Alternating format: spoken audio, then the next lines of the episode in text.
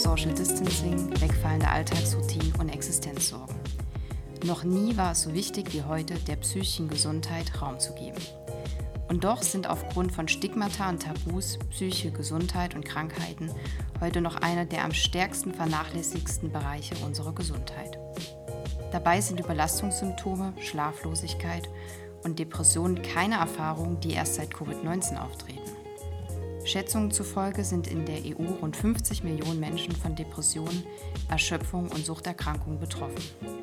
Seit das Arbeitsschutzgesetz 2013 auch die Verhütung psychischer Gesundheitsgefahren mit einschließt, gelangt die Psyche vermehrt in das Bewusstsein von Unternehmen.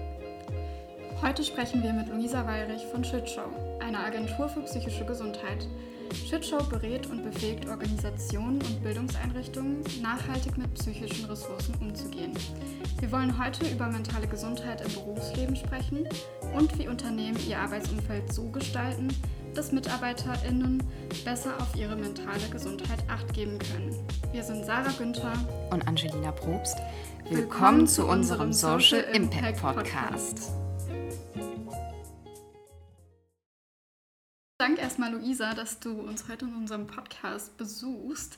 Vielleicht ähm, könntest du dich kurz für unsere ZuhörerInnen vorstellen ähm, und etwas über äh, die Gründung eures Unternehmens Shitshow sagen. Sehr gern. Vielen Dank an euch für die Einladung. Ähm, ich habe zusammen mit Nele Kröger und Johanna Dreier vor circa zwei Jahren die Shitshow, Agentur für psychische Gesundheit, gegründet, weil wir das Gefühl hatten, mittlerweile gibt es in der Gesellschaft ein höheres Bewusstsein für psychische Erkrankungen. Leute, gerade in unserer Generation, gehen vielleicht eher zu Therapie und es ist da nicht mehr ganz so stigmatisiert, aber am Arbeitsplatz fehlt es noch total an Raum und Möglichkeiten über psychische Erkrankungen und Gesundheit zu sprechen. Ähm, da hat man irgendwie eher Sorge, solche Dinge mit Kolleginnen oder mit dem Chef vielleicht sogar zu teilen oder der Chefin. Ähm, und wir haben dann in die Forschung geguckt und die hat eigentlich auch ziemlich genau das ähm, bestätigt, nämlich dass gerade am Arbeitsplatz das Stigmata noch sehr, sehr hoch ist und dass genau aus dem Grund ähm, Betroffene äh, sich keine Hilfe suchen. Und daraufhin haben wir dann die Shitshow Agentur für psychische Gesundheit gegründet, um genau das zu ändern, um Formate Unternehmen bereitzustellen, die entstigmatisieren, die sensibilisieren für die Krankheiten und das Themenfeld im Arbeitskontext platzieren. Ja, ähm, jetzt haben wir schon sehr viel über eure Motivation erfahren. Vielleicht könnten wir mit einer äh, fixen Frage starten zum Thema mentale Gesundheit. Welches Verständnis hast du denn von mentaler Gesundheit? Hm. Ich finde, da ist die Definition der WHO ganz schön. Die WHO definiert psychische Gesundheit als einen Zustand des Wohlbefindens, ähm, in dem eine Person ihre Fähigkeiten voll ausschöpfen kann, also auch die normalen Bele Lebens Lebensbelastungen bewältigen kann, produktiv arbeiten und einen Beitrag zu ihrer ähm, Gemeinschaft leisten kann.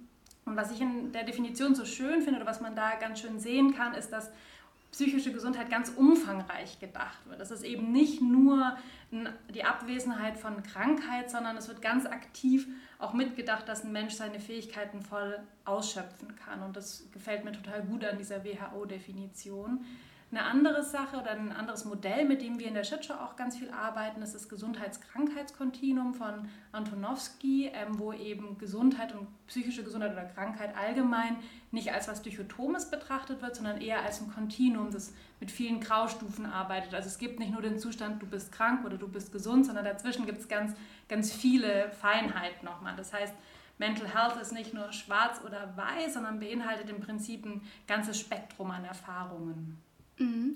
Also mentale Gesundheit ist ja eigentlich etwas, was total wichtig ist und was wir alle gut gebrauchen können. Und ähm, wie du vorhin schon angemerkt hast, es gibt trotzdem leider Stigmata, ähm, was Menschen ähm, erfahren müssen, die eben nicht dieses eine Vollpaket an äh, psychischer Gesundheit haben. Und ähm, was würdest du sagen, was sind so die Stigmata, die Betroffenen am häufigsten begegnen? Hm, ja, da herrschen leider ganz schön viele Stigmata und Tabus äh, rund um das Themenfeld. Ähm, man sieht es und man kann so ein bisschen mal einen Blick in die Medien werfen, wenn man zum Beispiel den Tatort einschaltet, da ist oft irgendwie der Serienkiller dann irgendwie ein Psychopath, der unter psychischen Erkrankungen leidet. Das sind natürlich so, so Beispiele, die kein gutes Bild auf psychische Erkrankungen werfen, aber es, man kann sich auch im Kleineren schon anschauen. Im Arbeitskontext gibt es oft solche hm, ganz basalen Grundannahmen, dass wir sagen, ähm, ja, also Stress gehört einfach zur Arbeit dazu, wer dem nicht standhalten kann, der ist halt schwach oder so und Stress ist einfach total toxisch bei einem gewissen Ausmaß für jedermanns Psyche und jeder Frau's Psyche. Mm. Oder auch ähm, solche Grundannahmen wie Menschen mit psychischen Erkrankungen sind dann mega leistungsfähig, ähm, was natürlich in dem Moment stimmt, wo eine Person erkrankt ist. Also jemand, der eine fette Grippe hat, ähm, der ist natürlich auch weniger leistungsfähig, ähm, aber das kann man natürlich nicht übertragen auf die gesamte Leistungsfähigkeit einer Person, die vielleicht unter einer depressiven Episode gelitten hat oder mit einer Angsterkrankung zu kämpfen hat. Mhm. Und was würdest du sagen, was macht dein tägliches Arbeiten und Wirken in dem Bereich aus? Ähm, also wir versuchen vor allem aufzuklären, gerade um eben auch falsche Grundannahmen aufzudecken und da Falschinformationen ähm, sozusagen zu verhindern. Wir versuchen vor allem auch Leute zu sensibilisieren. Wir haben beispielsweise die Mood-Suits gebaut. Das sind so Objekte, simulative Objekte, die man sich aufsetzen kann und die simulieren auf körperlicher Ebene, wie sich beispielsweise eine Depression oder eine Angsterkrankung anfühlen kann. Ähm, und es gibt aus der Erlebnispädagogik so einen Satz, ein Gramm Erfahrung wiegt mehr als tausend Worte. Also gerade über dieses körperliche Erleben kann man einer Person, die vielleicht noch keinen Bezug zu psychischen Erkrankungen hatte, ganz gut mal so zumindest ansatzweise erfahrbar machen, wie ist es denn, wenn man in so einer depressiven Episode steckt oder wie könnte sich das anfühlen. Und mit denen arbeiten wir und machen Sensibilisierungsworkshops mit Führungskräften, weil gerade Führungskräfte eine ganz, ganz wichtige Rolle darin spielen, was für eine Arbeitskultur, eine Arbeitskultur oder ein Arbeitsumfeld man eigentlich gestaltet, in dem die Mitarbeitenden psychisch gesund bleiben. Ähm, wir arbeiten mit denen aber auch an Schulen, ähm, um da schon Kinder früh zu sensibilisieren. Ähm, und da ist so ein großes Wirkungsfeld von uns auch noch Psychoedukation. Also je mehr ich über das Entstehen von psychischen Erkrankungen weiß, desto mehr kann ich natürlich auch präventiv tun. Also wir lernen als Kinder schon, dass wir vielleicht nicht mit nassen Haaren im Winter auf die Straße gehen sollten, sonst haben wir wahrscheinlich am nächsten Tag eine Grippe. Aber was so unsere Seele gesund hält, das lernt man eigentlich nicht so wirklich und da setzen wir an. Ja, wir würden mit dir ja gerne auch vor allem in den Arbeitsbereich verstärkt reinzoomen. Und was sind so Herausforderungen, die dir in deiner Arbeit vor allem für Arbeitnehmer und Arbeitnehmerinnen begegnen? Also gerade weiß ja gesellschaftlich oftmals ja emotionale Nöte äh, oder mhm. seelische Belastung als eigene Schwäche dargestellt wird oder auch wahrgenommen wird. Was sind so die Herausforderungen, so die größten? Ja, ich sehe da so zwei große Bereiche. Das eine, darüber haben wir schon gesprochen, ist das Stigma. Also wenn man selbst betroffen ist und dann in einem Arbeitsumfeld arbeitet, wo es keinen Raum für dieses Thema gibt, dann ist es super schwer, selbst noch dafür zu kämpfen, obwohl man ja selbst schon leidet. Also wie wenn man quasi zwei gebrochene Hände hätte und dann irgendwie noch mit den gebrochenen Händen im Arbeitskontext dafür sorgen muss, dass man trotzdem irgendwie arbeiten kann oder keine Ahnung. Ähm, also durch das Stigma wird verhindert, dass auch betroffene ArbeitnehmerInnen irgendwie sich um Hilfe kümmern können. Und eigentlich ist es, finde ich, Aufgabe der Gemeinschaft, einer ganzen Firmenkultur Raum für dieses Thema zu schaffen und nicht nur, ähm, die sollte nicht nur auf den Schultern der Betroffenen äh, liegen. Ähm, und ein anderes Feld, ähm, was ich so beobachte, was Herausforderungen für ArbeitnehmerInnen sind, ist einfach, was ich vorhin schon angesprochen habe, dass man nicht so wirklich lernt, Mensch, was tut mir denn gut, psychisch gesund zu bleiben und dementsprechend das auch ein Weg für einen selber ist, das rauszufinden, was für Arbeitsstrukturen brauche ich, um nicht überlastet zu sein. Brauche ich irgendwie klare Strukturen, dass ich um 9 anfange, um 17 Uhr aufhöre? Brauche ich genau das Gegenteil? Brauche ich Flexibilität, weil ich vielleicht alleinerziehende Mutter bin? Also all solche Sachen, die irgendwie einem Raum geben, so arbeiten zu können, dass, dass es irgendwie zu den, zu den persönlichen Grundbedürfnissen passt und den Dispositionen auch. Jeder Mensch ist ja komplett anders. Die einen ähm, brauchen irgendwie viel Herausforderungen und Verantwortung, die anderen brauchen Routine und Regelmäßigkeit und das finde ich ist auch so, so eine kleine Herausforderung nochmal für jeden Einzelnen zu gucken, was, wie kann ich psychisch gesund arbeiten. Und dann natürlich aber auch ein Arbeitsumfeld haben, das einem die Möglichkeit gibt, hm. das so zu gestalten. Und kannst du im Zuge dessen äh, noch Tipps oder praktische Übungen äh, an die Hand geben, wie man Stress verringert oder vielleicht auch einfach ganz anders damit umgehen lernt? Ja, ja, also wir arbeiten tatsächlich da mit ArbeitnehmerInnen so, dass wir uns dieses komplexe Gebilde Stress nochmal genauer angucken. Also wir haben dazu ein Training, wo wir das so größer aufdröseln. Ähm, Stress kann man im Prinzip auf drei Ebenen unterteilen. Es gibt Stressoren, das sind all die äußerlichen Sachen, die uns stressen, der Lärm, die vielen Termine oder sowas. Und dann gibt es nochmal die individuellen Stressverstärker. Das sind so ein bisschen so Glaubenssätze, die wir mit uns rumtragen, wo wir uns selbst sozusagen noch mal mehr stressen, sowas wie erst die Arbeit, dann das Vergnügen oder ich muss perfekt sein oder so, wo wir uns selbst unter Druck setzen. Ähm, da arbeiten wir mit Affirmationen und dann gibt es noch ähm, die letzte ähm, Ebene, das sind die Stressreaktionen. Das ist all das, was man dann im Körper spürt, wenn man unter Stress ist. Das ist bei der einen Person irgendwie dann Schlafstörungen, Migräne, Verstopfung, Durchfall. All das mhm. ist ja oft in, äh, mit Stress in Verbindung gebracht. Und da gucken wir dann genauer hin, dröseln das weiter auf und schauen da mal auf diese verschiedenen Ebenen. Was, was passiert denn da eigentlich, wenn, wenn wir sowas sagen wie, boah, ich bin gestresst? Habt ihr das Gefühl, dass das rechtzeitig erkannt wird?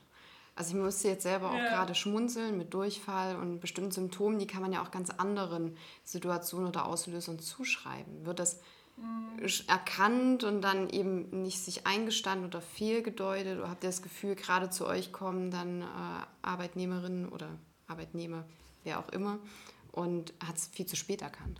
Ja, ich glaube, das ist tatsächlich so ein bisschen so ein Problem in unserer Leistungsgesellschaft, dass wir uns ganz lang stressen lassen und das ganz schön weit wegschieben, bis es halt wirklich ähm, Symptome hochkommen, wo man es nicht mehr ähm, wegschieben kann oder wegignorieren kann, ähm, wie die Schlafstörung oder so. Und da tragen wir meistens auch schon eine ziemlich lange Zeit den Stress mit uns rum. Ähm, und gerade deswegen ähm, hat unser Stress-Coaching oder unser Stress-Webinar, das wir jetzt wegen Corona dann digital gemacht haben, auch so ein bisschen die Idee, eben auch präventiv schon im Vorhinein früh zu erkennen, oh oh, ah, ich habe ja gelernt, das und das sind wieder die, die Punkte, wo ich gucken soll, uh, ich bin vielleicht gerade gestresst und dann entsprechend ähm, entgegenlenken oder so. Mhm. Aber ich muss ehrlich sagen, auch ich ähm, finde es oft total schwer, so im Tun frühzeitig zu merken, puh, es ist gerade ganz schön viel zu tun, was, was wir da selbst im Team bei uns machen, aber auch ähm, oft in unseren Beratungsprozessen bei Firmen einführen, ist mehr mit Check-ins zu arbeiten, wo man irgendwie Belastungen frühzeitig vielleicht kommunizieren kann, wo man Kapazitäten, so typische Kappa-Planung miteinander macht und guckt, bei wem liegt eigentlich gerade wie viel auf dem Tisch ähm, und sich da als Team so ein bisschen gegenseitig abholen kann. Und immer wieder ja dann auch konstant innehält und mhm. reflektiert ja. mal reinhören. Weil ich glaube, wir sind auch so gewöhnt im, im Alltag, so tun, tun, tun und dann gar nicht den Raum zu haben, okay, mhm. halt, stopp, wie viel liegt denn gerade auf meinem Tisch und ähm, ist das gerade wuppbar oder brauche ich vielleicht Unterstützung oder sollte ich vielleicht ein, zwei Sachen umdisponieren oder abgeben oder so.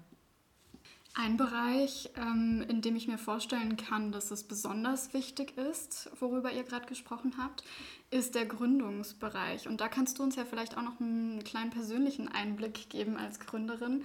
Was würdest du sagen, ähm, wie lässt sich eigentlich psychische Gesundheit mit dem intrinsisch motivierten Tatendrang und Arbeitspensum einer Gründerin in dem Fall mhm. vereinbaren?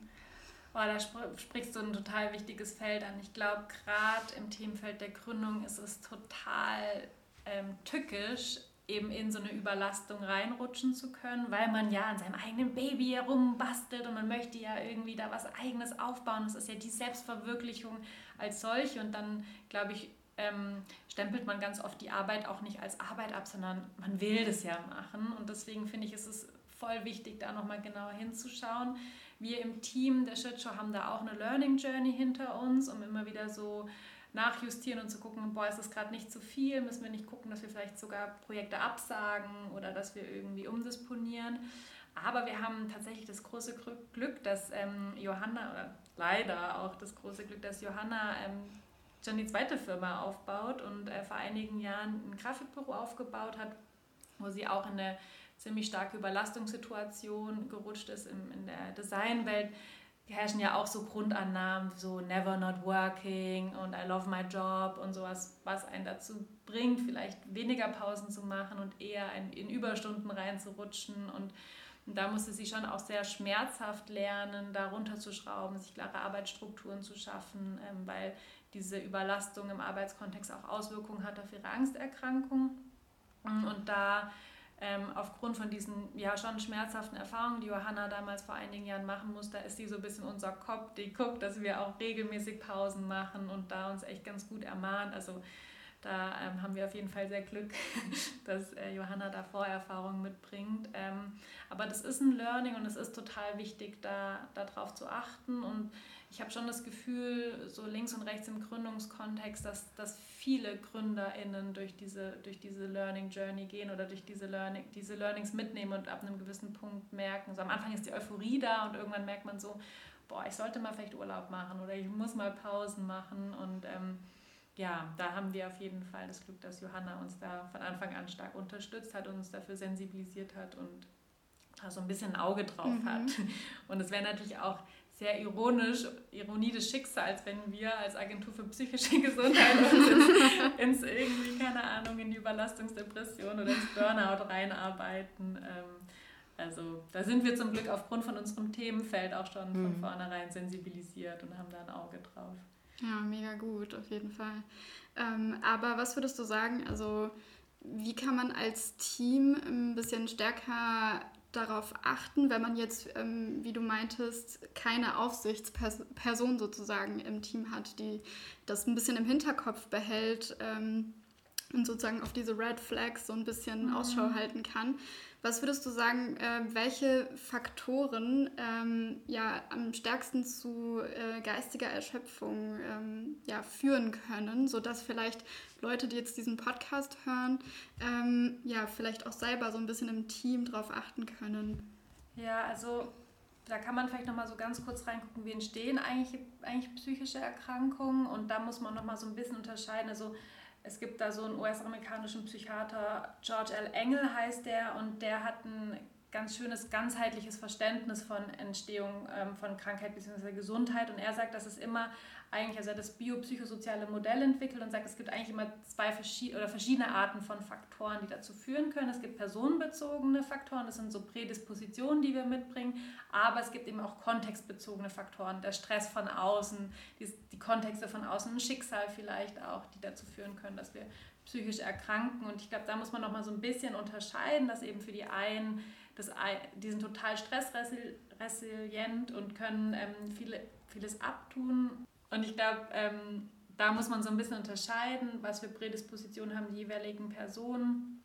Die einen können besser mit Stress, die anderen können weniger gut mit Stress arbeiten. Ähm, aber zu, und, und dann ist letztendlich eben der Arbeitskontext ganz, ganz wichtig, dass es da, es gibt auch so ein Modell der psychologischen Sicherheit, dass man in einem Arbeitsumfeld arbeitet, wo man dann eben Überlastungen kommunizieren kann und in einem Team arbeitet, wo solche Überlastungen vielleicht abgefangen werden können, wo man ähm, sich gegenseitig unterstützen kann. Wir haben auch ähm, so mal den Begriff von Common Care versucht ähm, so zu etablieren. Self-Care ist ja was, was so voll ähm, Karriere gemacht hat und es gibt ganz viele Self-Care-Produkte und ich glaube, viele gucken auch so ein bisschen danach, aber eigentlich führt es so dazu, dass wir nicht mehr so nach den anderen gucken. Und was wir so ganz schön am Common Care-Gedanken finden, ist, dass es eher so was Solidarisches hat und dass man im Team vielleicht wirklich gemeinsam guckt nach, nach dem psychischen Wohlbefinden aller und, äh, und es eben auch Raum dafür gibt, im Zweifel zu sagen, puh, ich brauche eine Pause, das ist mir gerade zu viel und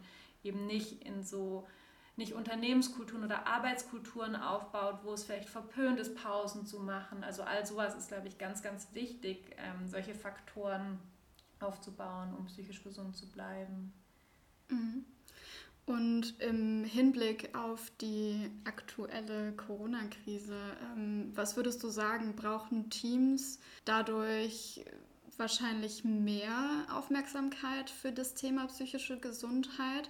Und was würdest du sagen, kann jeder individuell ähm, ja, dafür tun, um im Team psychische Gesundheit ähm, mhm. zu pflegen? Ja, ich finde, was ihr schon im Intro ganz schön gesagt habt, ist, dass ja jetzt so die Corona-Krise uns alle nochmal psychisch sehr herausgefordert hat und dadurch auch in den Firmen und im Arbeitskontext das nochmal mehr auf die Agenda gesetzt und eine höhere Priorisierung bekommen hat. Und das ist schon mal ganz schön. Und ich glaube, für das Individuum ist es auf jeden Fall eine Herausforderung zu schauen, wie kann ich im Homeoffice psychisch gesund bleiben. Es hat sich ja arbeitsstrukturell für viele auch stark was verändert. Privates und Arbeit verschwimmt mehr. Viele hatten auch nochmal eine Mehrfachbelastung durch Homeschooling während des, ähm, ja, wir hatten ja nie so einen richtigen Lockdown, aber halt als die Kinder nicht mehr zur Schule gehen konnten und da zu schauen, was sind meine Grundbedürfnisse, was brauche ich, äh, wie will ich arbeiten. Also wirklich nochmal eine stärkere Auseinandersetzung und vielleicht wirklich auch im Team eine stärkere Auseinandersetzung. Wie wollen wir miteinander kommunizieren? Wie wollen wir als Team verbunden bleiben, auch wenn wir vielleicht nicht mehr uns in einem Büro treffen können? Also gerade so was wie Teamverbundenheit, da kann man auch ganz, ganz viel machen, ähm, aber dem wirklich bewusst Raum zu geben. Ich glaube, die Gefahr liegt oft da, dass wenn es irgendwie viel zu tun gibt und, und man irgendwelche Abgaben hat und auf irgendwas viel hinackern muss, dass sowas dann schnell vom Tisch geschoben wird, aber dem wirklich bewusst Raum zu geben. Also wir im Team haben so ein Format, das nennen wir Reality Check, wo wir wirklich fernab vom operativen Alltagsgedöns uns irgendwie so ein paar Stunden Zeit nehmen, ähm, all diese Fragen, wie geht es uns gerade, was brauchen wir gerade zu diskutieren und zu besprechen, ähm, weil es fällt dann doch auch bei uns ab und zu unter dem Tisch und da muss man sich dann, also brauchen, braucht man einfach bewusst Auszeiten, um dem, dem Thema Raum zu geben. Ja, passend äh, zu unserem Gespräch heute fand ja vor wenigen Tagen am 10. Oktober der Internationale Tag der Gesundheit statt. Der wurde ja durch die WHO initiiert. Hast du das Gefühl oder so die Beobachtung, dass solche Thementage wirklich auch genug Gehör finden oder auch Wirkung zeigen? Ähm, ich habe das Gefühl, dass ähm, auf jeden Fall solche Tage das Thema noch mal mehr auf die Agenda setzen. Also nicht nur so Initiativen wie das Aktionsbündnis für psychische Gesundheit oder seelische Gesundheit machen an dem Tag dann oder im, im Rahmen von dem Tag große Aktionswochen, wo Veranstaltungen stattfinden, sondern auch Firmen nehmen den Tag als Anlass mal, sich dem Thema zuzuwenden und Angebote zu machen. Und das ist auf jeden Fall schon gut und das ist auf jeden Fall von Vorteil. Aber wir haben unsere psychische Gesundheit oder unsere Psyche ja nicht nur einen Tag im Jahr, sondern wir nehmen die ja 365 Tage im Jahr mit auf, durchs Leben. ähm, und deswegen erhoffe ich mir schon von solchen Tagen, dass wenn, wenn, wenn Leute das auf die Agenda setzen oder dass, dass es als Impulse genutzt wird, wirklich ähm, Sachen zu integrieren, die einen das ganze Jahr begleiten und nicht einmal kurz sozusagen, okay, check, Psyche haben wir mal mhm. wieder gemacht und jetzt geht es weiter zum Normal Business, sondern dass man das, wenn dann eher als Anlass nimmt, wirklich von der Pika auf ähm, das in Arbeitskontext mitzudenken und zu integrieren. Ähm, genau, und als Impuls eher und nicht als was, was man dann einmal im Jahr kurz ab, abarbeitet. Genau, was wären denn für die restlichen 364 Tage im Jahr so Ziele für ein Umdenken hin zu einer bewussten und gesunden Arbeits- bzw. auch Lebenskultur? Also was bräuchte es dafür? Oder? Mm, ja, ist eine gute Frage. Also es ähm, braucht auf jeden Fall so ein, Grundverständnis aller, dass unsere psychische Gesundheit ein schützenwertes Gut ist. Ähm, weil ich glaube, wir tendieren oft dazu, das erst zu akzeptieren, wenn wir gemerkt haben, so, uh, die psychische Gesundheit ist am Wackeln, sondern dass das eben von allen anerkannt wird und insbesondere auch von Führungskräften oder von Unternehmen als was priorisiert wird und entsprechend in die Unternehmenskulturen integriert wird. Also dass es wirklich als, als fundamentale Säule unserer Unternehmenskultur oder Arbeitskultur gedacht wird und dementsprechend auch Raum dafür geschafft wird und ähm, Arbeitsstrukturen so ausgelegt werden, dass wir psychisch gesund bleiben.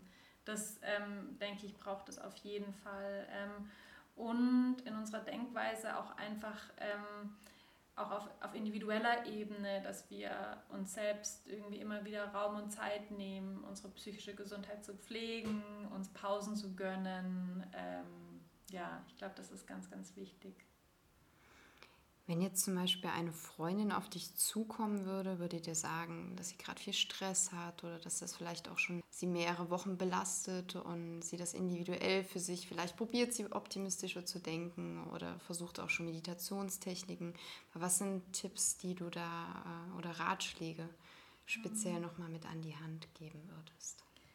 Ja, ich glaube, das Problem an der Frage ist, dass ähm, man oft so nach einer One-Size-Fits-All-Lösung sucht und wie wir vorhin auch schon besprochen haben, die Psyche ist so unterschiedlich mhm. und dementsprechend helfen den Menschen auch ganz unterschiedliche Dinge, um, um mental oder psychisch gesund zu bleiben und ich ich denke, dass es deswegen vor allem wichtig ist, selbst nochmal reinzuhören, was sind meine Grundbedürfnisse, was brauche ich, um irgendwie entspannt zu bleiben. Für die einen ist es die Meditation, für den anderen oder die andere funktioniert das überhaupt nicht. Also da einfach ausprobieren, ausprobieren, vielleicht sogar auch Erfahrungswerte mal aufschreiben, andere Sachen ausprobieren und sich vor allem auch nicht verrückt machen von den ganzen Infos, die da draußen sind, dass andere sagen, ah ja, ich meditiere jetzt einmal die Stunde am Tag und jetzt bin ich der Übermensch und mir geht super gut. Ähm, weil es kann ja sein, dass es für die eine oder andere Person nichts ist und, ähm, und da einfach gucken, was einem selbst gut tut. Jetzt haben wir ja schon sehr viel darüber gehört, ähm, was für einen ähm, ja, großen und wichtigen Einfluss die psychische Gesundheit nicht nur auf das individuelle Leben hat, aber auch im Arbeitsleben. Und ich würde ganz zum Schluss gerne noch fragen, Luisa, ähm, was würdest du sagen? Wie können denn eigentlich physische, aber auch jetzt mittlerweile digitale Strukturen durch die Corona-Krise ähm, verbessert werden? Oder was fehlt deiner Meinung nach ähm, noch, damit wir dieses Thema ja, gezielter angehen können? Ähm, ja, das ist eine super Frage. Also was wir auf jeden Fall brauchen, ist äh, mehr Flexibilität. Ich glaube, dass viele Menschen ähm, bestimmte Arbeitsstrukturen brauchen, die vielleicht der Arbeitskontext nicht hergibt.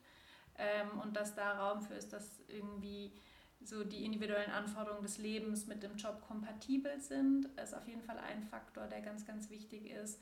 Sicherheit, also so viele Leute arbeiten irgendwie mit befristeten Arbeitsverträgen und all das, da gibt es ganz viele Faktoren, die im Arbeitskontext auch strukturiert werden können, dass die Menschen mehr Sicherheit verspüren und dementsprechend weniger psychisch belastet sind. Und als dritter Punkt ist eben einfach wirklich im, in der Unternehmenskultur, in der Arbeitskultur dem Thema mehr Raum geben, sodass man dementsprechend dann auch seine individuelle Arbeit oder die Arbeit als Team so gestalten kann, dass wir gemeinsam psychisch gesund bleiben und das als Gemeinschaftsaufgabe anerkennen und nicht nur auf den Schultern der Einzelnen lastet. Ja, das klingt auf jeden Fall nach einer sehr äh, schönen Vision für die Zukunft. Äh, hoffen wir mal, äh, dass sie uns äh, trotz Corona-Krise äh, begleiten wird. Und äh, ja, vielen Dank, Luisa, dass du uns heute besucht hast. Es war auf jeden Fall ein sehr spannendes Gespräch. Und ja, wir haben auf jeden Fall viel mitgenommen. Wir hoffen, dass ihr als Zuhörer und Zuhörerin auch äh, viel gelernt habt, wie ihr mit äh, mentaler Gesundheit äh, dem Thema generell mehr Raum geben könnt. Und äh, als Mitarbeitender oder Mitarbeitende oder auch als Gründungsteam äh, viel mehr auch für euch sorgen könnt. Also das möchten wir euch auch nochmal nahelegen, darauf zu achten, wenn es euch nicht gut geht, den Mut zu haben, dann auch auf euer Team drauf zuzugehen, auf eure Kollegen, auf euren Chef oder Chefin. Ähm, genau, um gemeinsam da das Thema wirklich auch zu stärken und auch die eigene psychische Gesundheit.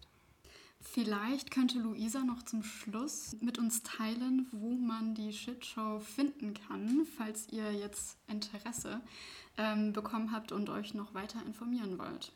Sehr gern. Ja, auch an euch beide nochmal vielen, vielen Dank für die Einladung. Es hat total Spaß gemacht, mit euch ähm, über das Thema zu quatschen. Und ihr könnt uns finden auf www.shitshow.de oder auch auf Instagram. Ich glaube, Shitshow Berlin findet ihr uns. Ähm, und auf LinkedIn Shitshow Mental Health Consultancy. Zum Schluss interessiert uns natürlich auch, welche Themen ihr gerne in dem Podcast und in unseren nächsten Folgen hören möchtet. Schreibt uns dazu gerne auf unseren Social Media Kanälen unter Social Impact oder auch gerne per E-Mail an kommunikation at socialimpact.eu. Ciao und vielen lieben Dank fürs Reinhören.